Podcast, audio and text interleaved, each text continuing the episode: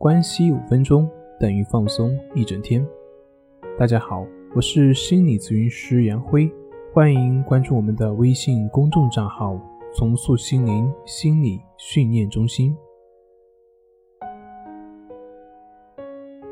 今天要分享的作品是：为什么性格开朗的人他也会患上焦虑症？经常会有患者跟我抱怨，他说自己平常挺开朗的，做人呢也和气，也没有去跟别人太多的计较，同时也没有做过什么伤天害理的事情，为什么自己会得这样的病呢？但他们口里的病就是指焦虑症，在我们一般人看来，焦虑症的患者他可能就是因为他内向、胆小。或者是为人谨慎、小心等等等等。其实他们并不知道的是，焦虑症跟本人他是否是内向、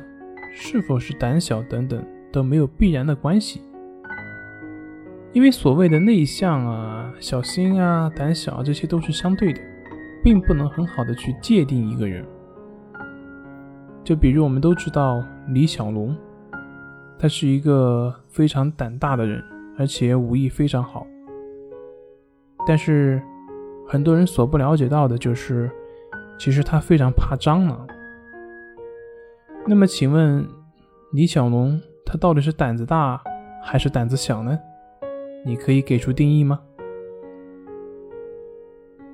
所以，这些性格怎么样，只是反映出我们所看到的某些方面而已。一个人不管他是外向的还是内向的，不管他是开朗的还是自卑的。都会有他的某些的执着点，过度的执着就会不断的造成情绪的累积，随着情绪不断的累积而不能得到排解，那么当它超出我们的心理所能承受的范围的时候，自然就会产生种种的心理问题，就像我们常见的像焦虑症、抑郁症、强迫症等等，就是这样的慢慢形成的。在这里，我套用李洪福老师的书《战胜抑郁》中所讲到的一段话：真正衡量一个人的心理的健康程度，是一个人负面情绪累积的多少，是一个人的执着心，也就是贪求、厌恶、敏感、多疑、急躁、完美主义等等程度的大小，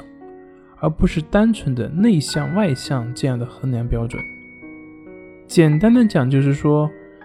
就一个人的情绪累积越少，执着越少，那么他的心理也就越健康，那么他离焦虑症也就越远。好了，今天就分享到这里，咱们下回再见。